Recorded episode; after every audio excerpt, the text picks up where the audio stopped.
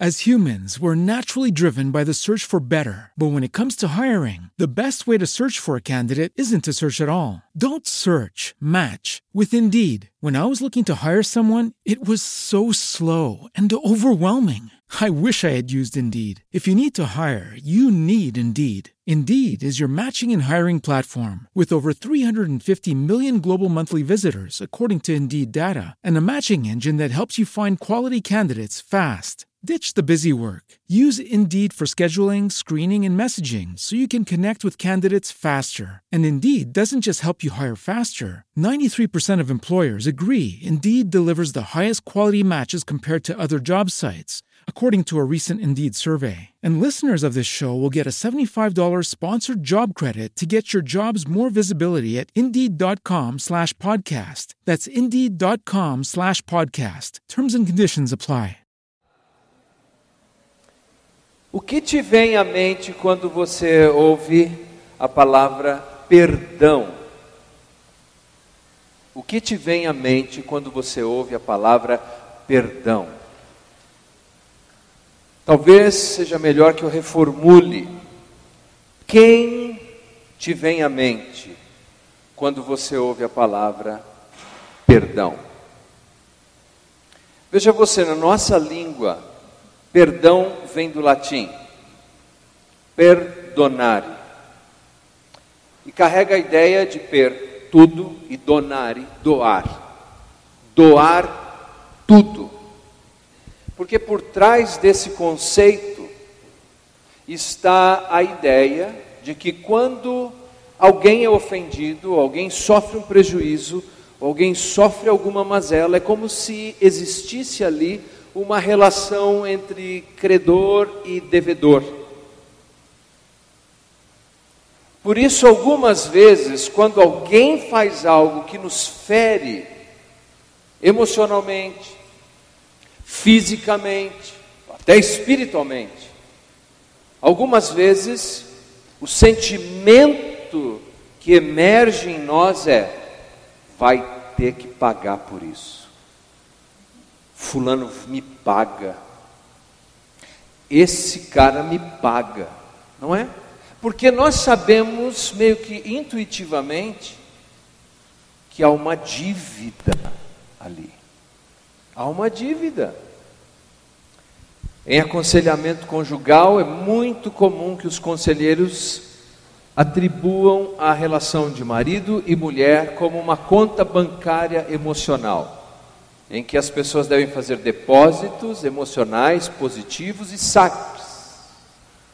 O problema é que a maioria de nós já está no vermelho, já sacou tudo e mais um pouco, já está no negativo.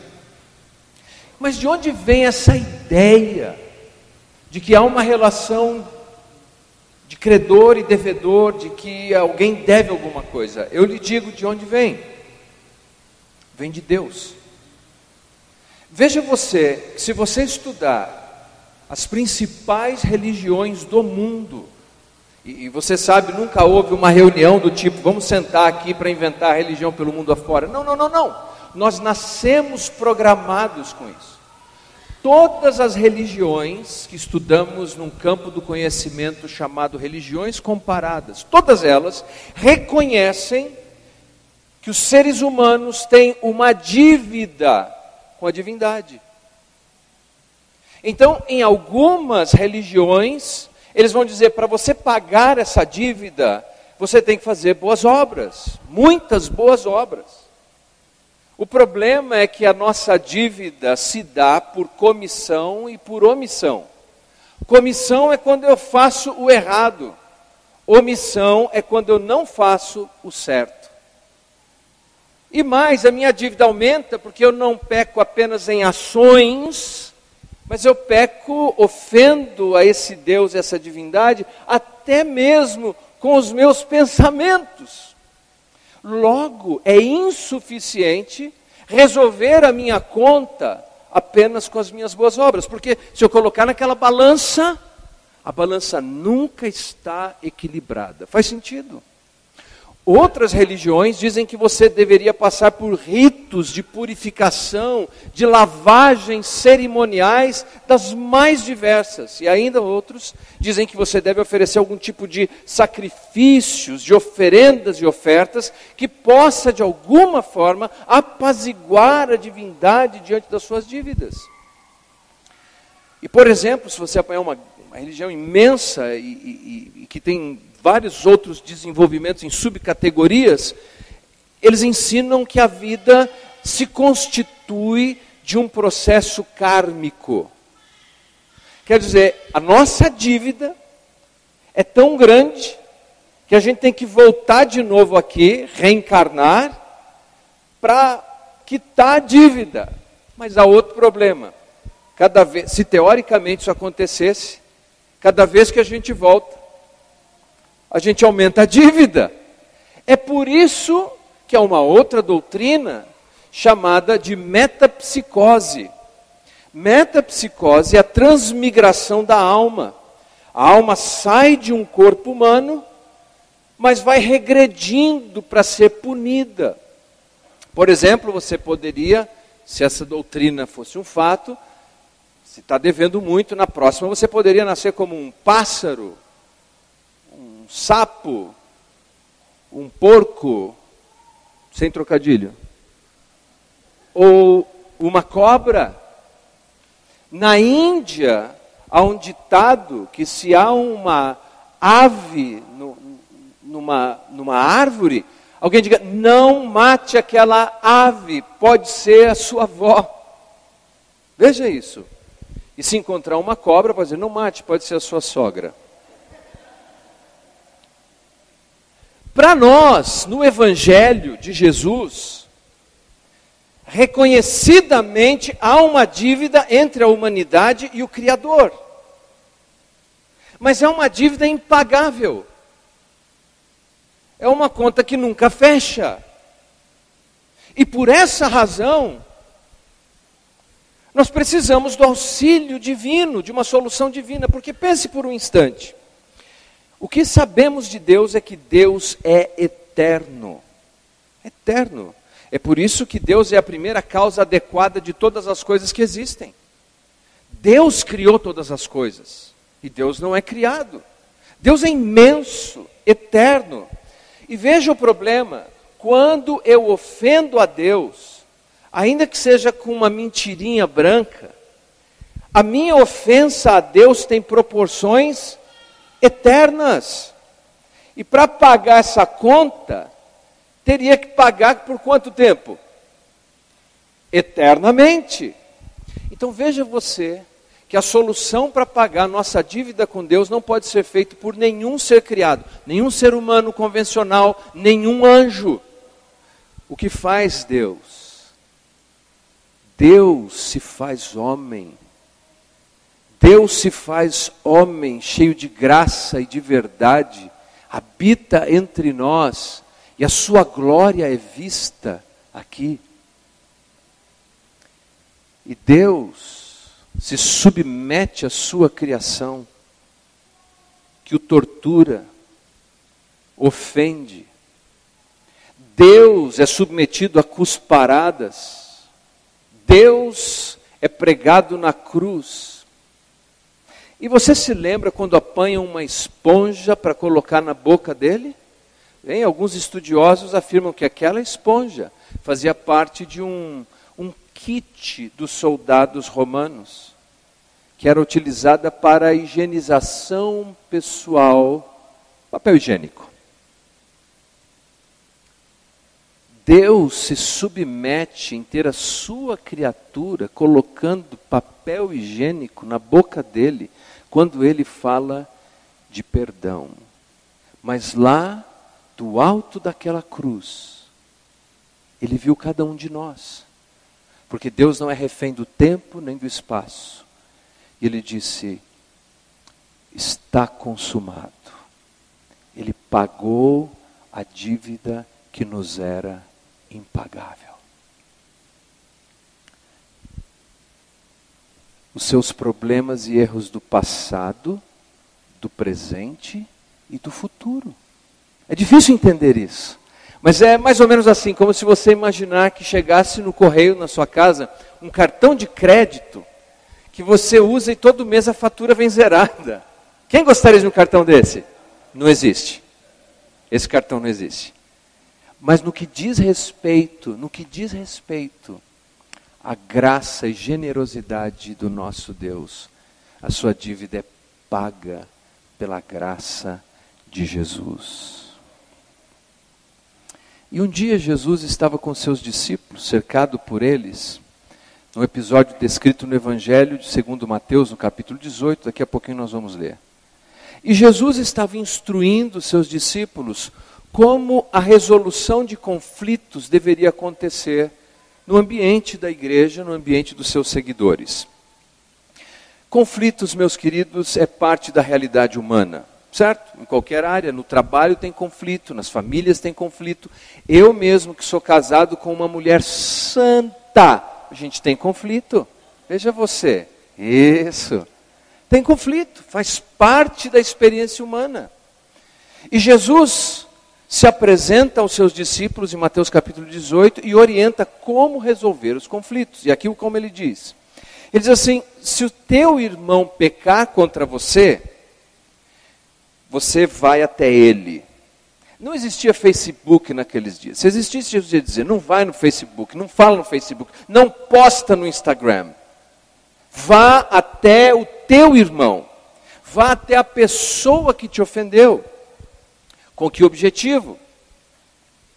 O objetivo de ir até o outro é reconciliação se reconciliar, não provar o seu ponto, não é ganhar o argumento, é ganhar a pessoa.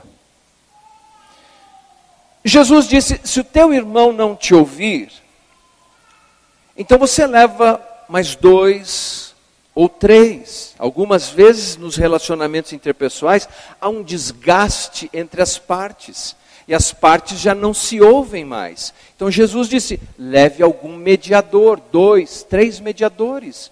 Não para dizer, está vendo como eu estou certo? Não, não, não, não. Para ajudar você a ganhar essa pessoa. E se não der certo? Se não der certo, você chama a igreja inteira e leva a igreja inteira para ver se ganha essa pessoa de volta num relacionamento.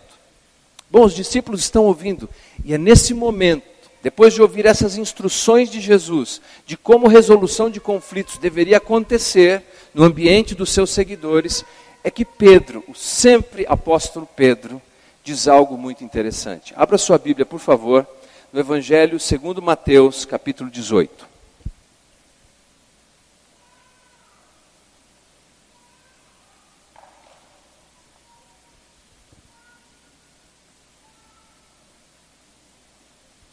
A partir do versículo 21, Mateus, a partir do versículo 21 do capítulo 18. Se você encontrou, por favor, diga amém. A palavra de Deus diz assim: Então Pedro, logo depois dessa instrução que conversamos, então Pedro, aproximando-se dele, lhe perguntou: Senhor, até quantas vezes pecará meu irmão contra mim e eu hei de perdoar? Até sete? Respondeu-lhe Jesus: Não te digo até sete, mas até setenta vezes sete. Uma pausa aqui, vamos continuar a leitura já. Jesus ensinando como é que se faz a, a reconciliação, um processo de buscar harmonia entre as pessoas. Apóstolo Pedro está próximo. A impressão que eu tenho é que Pedro está com problema com alguém tem alguém que vem repetidas vezes causando uma acidez na vida de Pedro. E Pedro quer saber de Jesus, por isso ele vai até Jesus.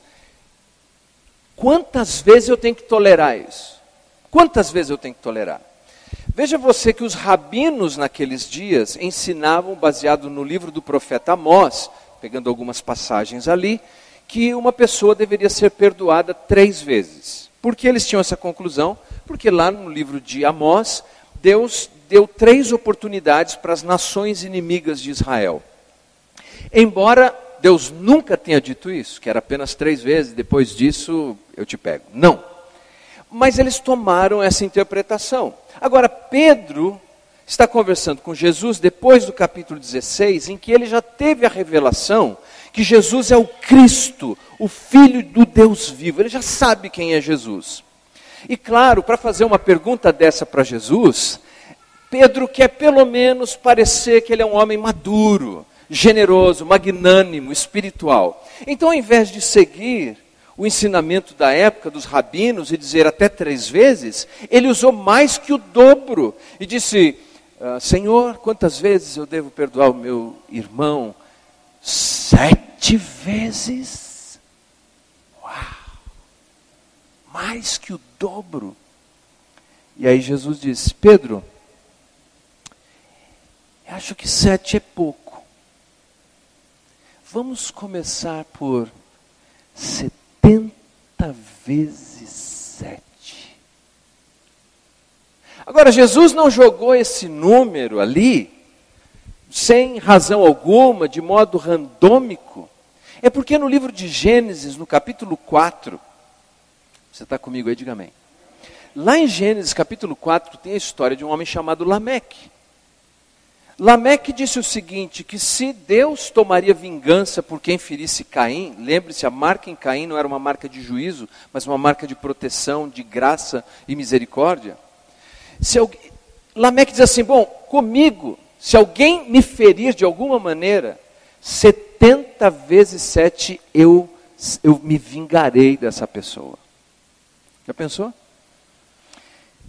Jesus escolhe um caminho completamente diferente ao colocar em paralelo o desejo de vingança humano, 70 vezes 7, e diz: não, esse não é o caminho do povo de Deus. Nós caminhamos numa direção diferente, porque a vingança do homem não produz a justiça de Deus. Ele disse então, Pedro, 70 vezes o que te vem à mente quando você ouve a palavra perdão? Talvez eu tenha que reorganizar essa frase. Quem te vem à mente quando você ouve a palavra perdão? Bem, antes que Pedro pudesse terminar de fazer as contas, oh, sete vezes sobe um, desce dois, Jesus continua. Veja só. Versículo 23. Por isso, o reino dos céus é comparado a um rei que quis tomar contas aos seus servos. E tendo começado a tomá-las, foi-lhe apresentado um que lhe devia dez mil talentos. Mas não tendo ele com o que pagar, ordenou seu senhor que fossem vendidos ele, sua mulher, seus filhos e tudo o que tinha, e que se pagasse a dívida. Então, Aquele servo prostrando-se, o reverenciava, dizendo: Senhor, tem paciência comigo, que tudo te pagarei. O senhor daquele servo, pois, movido de compaixão, soltou-o e perdoou-lhe a dívida. Uma pausa. Jesus tem essa maneira de comunicar. Vem uma pessoa com uma pergunta bem objetiva e parece que ele vai responder algo que não tem absolutamente nada a ver com aquilo. Ele falou: Vou te contar uma história mas uma história que a pessoa jamais vai esquecer. E Jesus começa com um conector, você notou, por isso o reino, portanto, porque o reino é um conector. A história que ele vai compartilhar está ligada com o ensino anterior dos 70 vezes 7. E quando Jesus começa a contar essa história, ele descreve uma situação que nós chamamos, especialmente no mundo antigo, de pacto suzerano. O que é um pacto suzerano? Era quando um rei muito poderoso conquistava um determinado povo. E depois de conquistar aquele povo, ele propunha uma aliança, um pacto, dizendo assim: se você se submeter a mim, se você pagar os impostos, eu vou proteger, eu vou preservar a sua vida e eu vou proteger você, vou proteger essa nação. Se você violar, você vai ter que acertar as contas comigo. E Jesus descreve essa situação desse rei que vem soberanamente, dentro de um pacto aparentemente suzerano, cobrar agora esse súdito, este servo, que provavelmente é um governador local. E quando ele chega com o livro de contabilidade, o contador perto dele, ele não tem o dinheiro. Porque o valor descrito aqui é a maior referência monetária do mundo antigo. Esse homem devia milhões e milhões e milhões de dólares. Se fosse hoje. Era uma dívida impagável. Naquela hora, esse soberano disse: Bom, então eu preciso amortizar o meu prejuízo.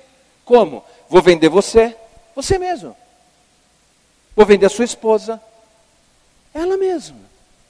E vou vender os dois ratinhos que não estão aqui. Brincadeira, Flávio. E vou vender. É, deixa eu só esclarecer. O sobrenome dele é rato mesmo, viu? Para quem não sabe. Eu vou vender você, vou vender tua mulher, vou vender teus filhos, vou vender tudo que você tem para amortizar a dívida. É impagável. Pelo menos diminui o prejuízo. Esse homem então começa, note o que ele diz. Esse homem pede mais tempo. Tenha paciência comigo, que eu tudo te pagarei. Pergunta: dá para ele pagar? Dá para ele pagar? Dá para ele pagar? Ele ainda não entendeu que a dívida que ele tinha era uma dívida impagável. Mas esse soberano se compadeceu dele, disse: vai para casa, tua dívida está perdoada. Acabou, está arriscada a dívida. Mas veja você, que quem não entende que recebeu a graça de Deus, quem não entende que tinha uma dívida impagável com Deus, não consegue oferecer graça a outras pessoas. Mas quem entende que recebeu graça de Deus e que não tinha condição de pagar pelos seus próprios erros e pecados, tem um coração generoso para oferecer graça. Bom, a história continua. Até esse ponto, Pedro está pensando: eu não sou rei, eu não tenho servos, o que que isso tem a ver comigo? Vamos em frente. Versículo 28. Saindo, porém, aquele servo, encontrou um dos seus conservos, que lhe devia cem denários. Agora, cem denários era o equivalente a três meses aproximadamente de trabalho. Dá para pagar essa dívida ou não? Sim. O texto continua. Então, o seu companheiro Caindo, versículo 29, caindo aos pés, rogava-lhe, dizendo: Tem paciência comigo, me dê mais tempo e te pagarei. Versículo 30. Ele, porém, não quis, antes foi encerrá-lo na prisão até que pagasse a dívida. Veja, esse homem preso teria condição de pagar aquela dívida? Não, ele não quer mais a solução do problema, ele quer vingança.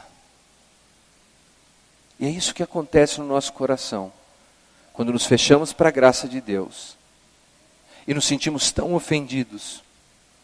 Nós não queremos sequer a solução do problema, nós queremos apenas vingança.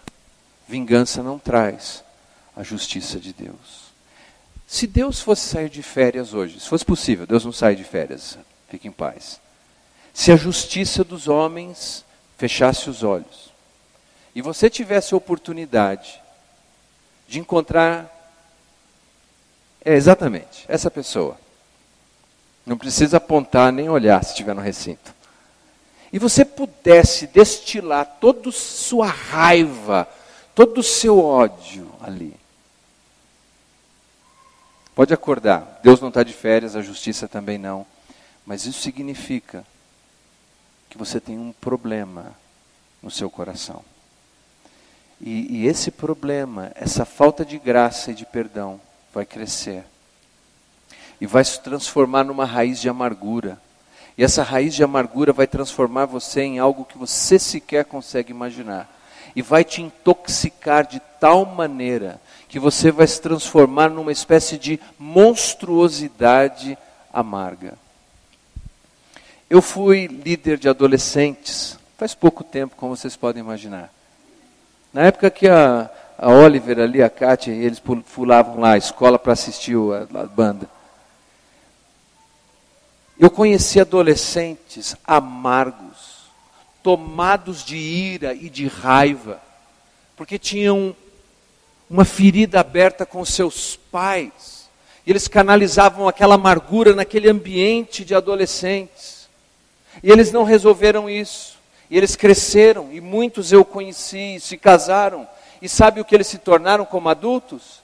Adultos amargos, e as promessas que eles fizeram de que na casa deles nunca aconteceria o que aconteceu na casa dos seus pais, voltou a acontecer exatamente como era. Por quê? Porque o coração deles estava envenenado com falta de perdão.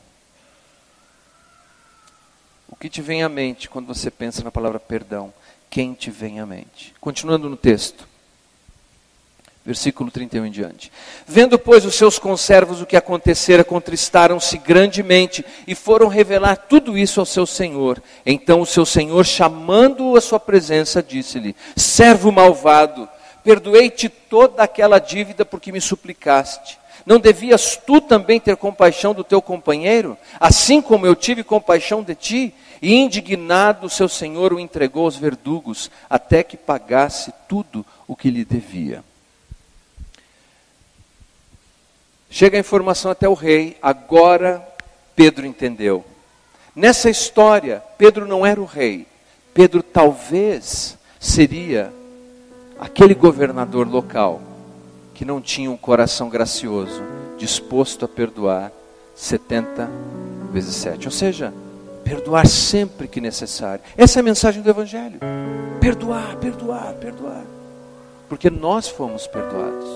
Você notou no texto que diz assim que agora o rei traz ele de volta, mas note que a, que a sanção é diferente da primeira, porque é outra dívida. Aquela primeira dívida está quitada. A dívida agora é essa dívida de maltrato com o outro. A dívida agora é essa dívida de amargor, de fel destilando do coração. E note importante que há uma distinção no texto, porque Jesus não fala de carrasco, mas de verdugos. O carrasco era alguém que aplicava pena capital, mas esse não é o caso. O verdugo era alguém que aplicava uma tortura. Eu te pergunto: quem não perdoa não vive torturado? Não dorme à noite? Fica tendo discursos imaginários? Já fez isso? Eu já fiz. Ah, eu vou falar isso.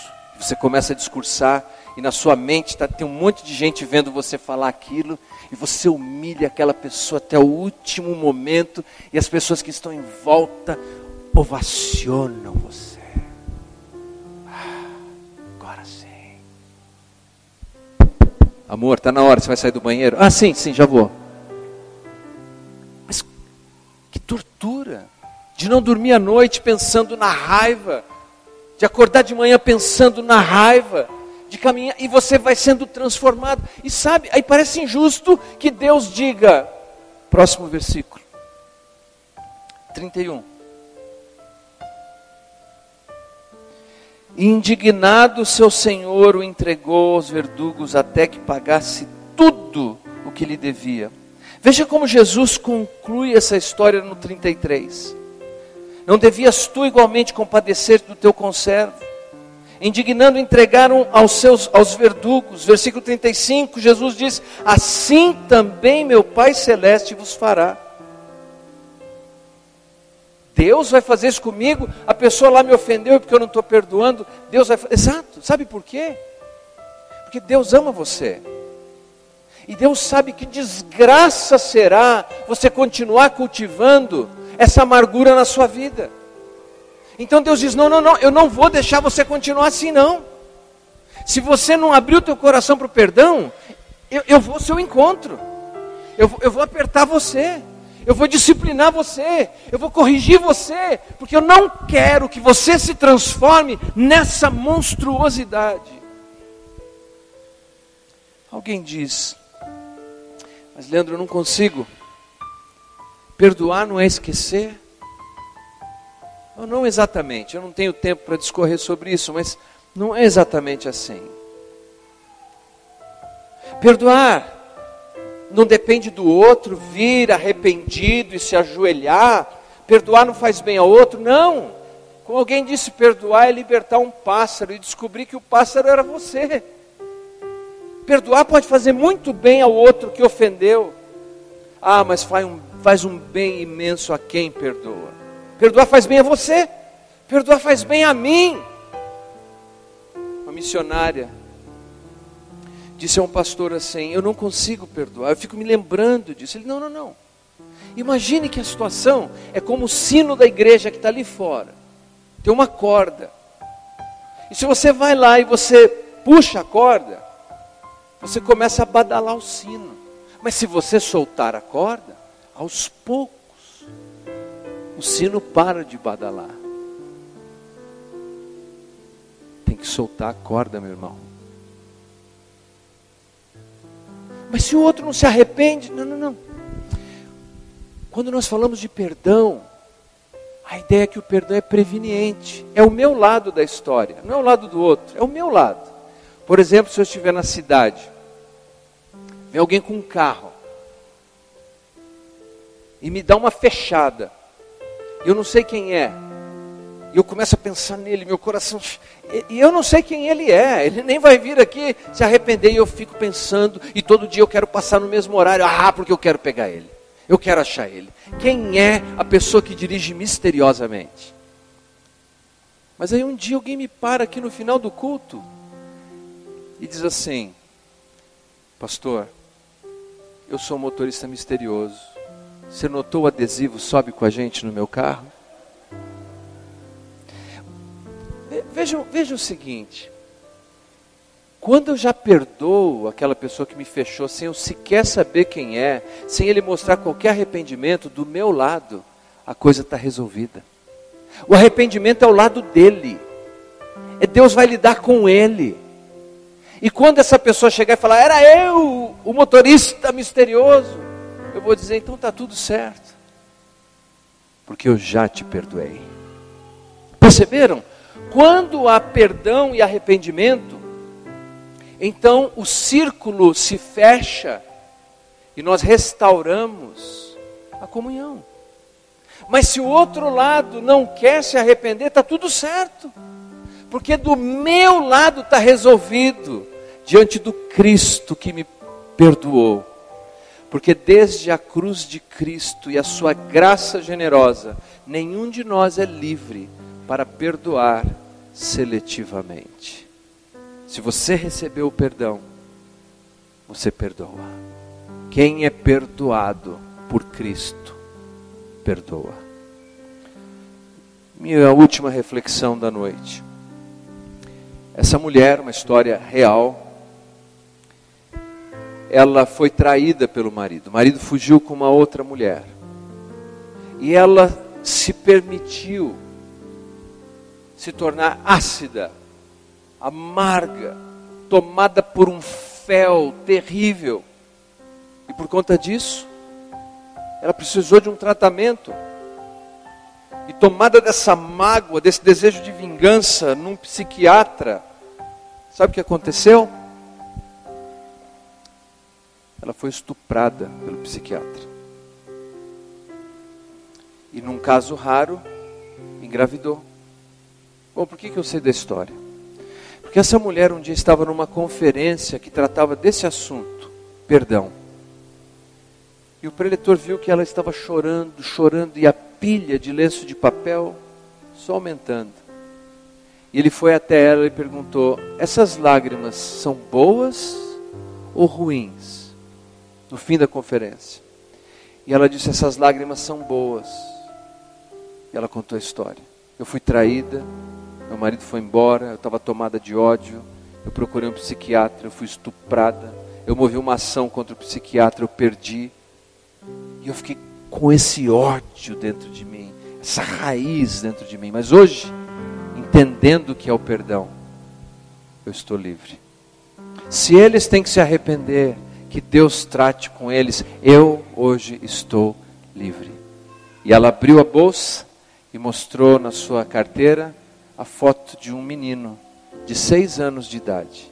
Ela disse: Ele não tem nada a ver com essa história. E a partir de hoje, eu estou livre. Solta a corda. Talvez você tenha sofrido algo terrível, eu não sei. Eu sei as coisas que eu já sofri na minha vida. Eu não sei o que você sofreu. Mas eu sei que você não pode continuar com essa raiz de amargura. Nessa noite, pare de badalar esse sino. Solte a corda. Vamos ficar em pé.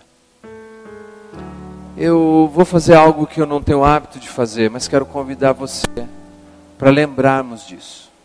Quero convidar você a fechar os seus olhos e fechar bem o seu punho. Feche bem o seu punho e levante o seu punho nessa noite. Levante o seu punho e eu quero que você pense quem te vem à mente quando você ouve a palavra perdão. E nós vamos orar. E se você sentir o poder do Espírito e a força do Espírito Santo, mas só se você tiver essa convicção, eu vou convidar você a abrir a sua mão e soltar essa corda. Pai Santo, Pai querido, nós estamos juntos nessa noite. Ah, Pai querido, há pessoas aqui que já sofreram tanto. Há pessoas que sofreram fisicamente, emocionalmente, espiritualmente, estão carregando, Senhor, um fardo, uma carga.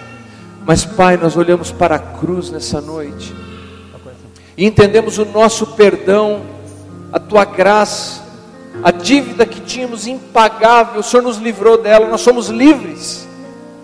E Pai, nessa noite, pelo poder do teu Espírito, nós queremos soltar a corda, Pai. Nós queremos soltar a corda, Pai. Se você deseja nessa noite, solte essa corda, em nome de Jesus. Livre-se disso. Livre-se disso. Pai, nós soltamos essa corda pelo poder do Teu Espírito Santo. E pedimos, Senhor, ajuda-nos, ajuda o Teu povo a viver como verdadeiros seguidores de Jesus. Dar-nos paz, nós recebemos a Tua paz, Senhor. Nós recebemos, Senhor, desse livramento interior. E como pássaros abrimos os nossos, as nossas asas, Senhor, livres, prontos para voar. Em nome de Jesus. Amém e amém. Você recebe a palavra de Deus nessa noite. Olha que Deus te abençoe grandemente em nome de Jesus. Que o amor de Deus Pai, o Todo-Poderoso, que a graça Lucky Land Casino asking people what's the weirdest place you've gotten lucky? Lucky? In line at the deli, I guess. Aha, in my dentist's office. More than once, actually. Do I have to say? Yes, you do. In the car before my kids' PTA meeting. Really? Yes. Excuse me, what's the weirdest place you've gotten lucky? I never win and tell. Well, there you have it. You can get lucky anywhere playing at LuckyLandSlots.com. Play for free right now. Are you feeling lucky? No purchase necessary. Void where prohibited by law. 18 plus. Terms and conditions apply. See website for details.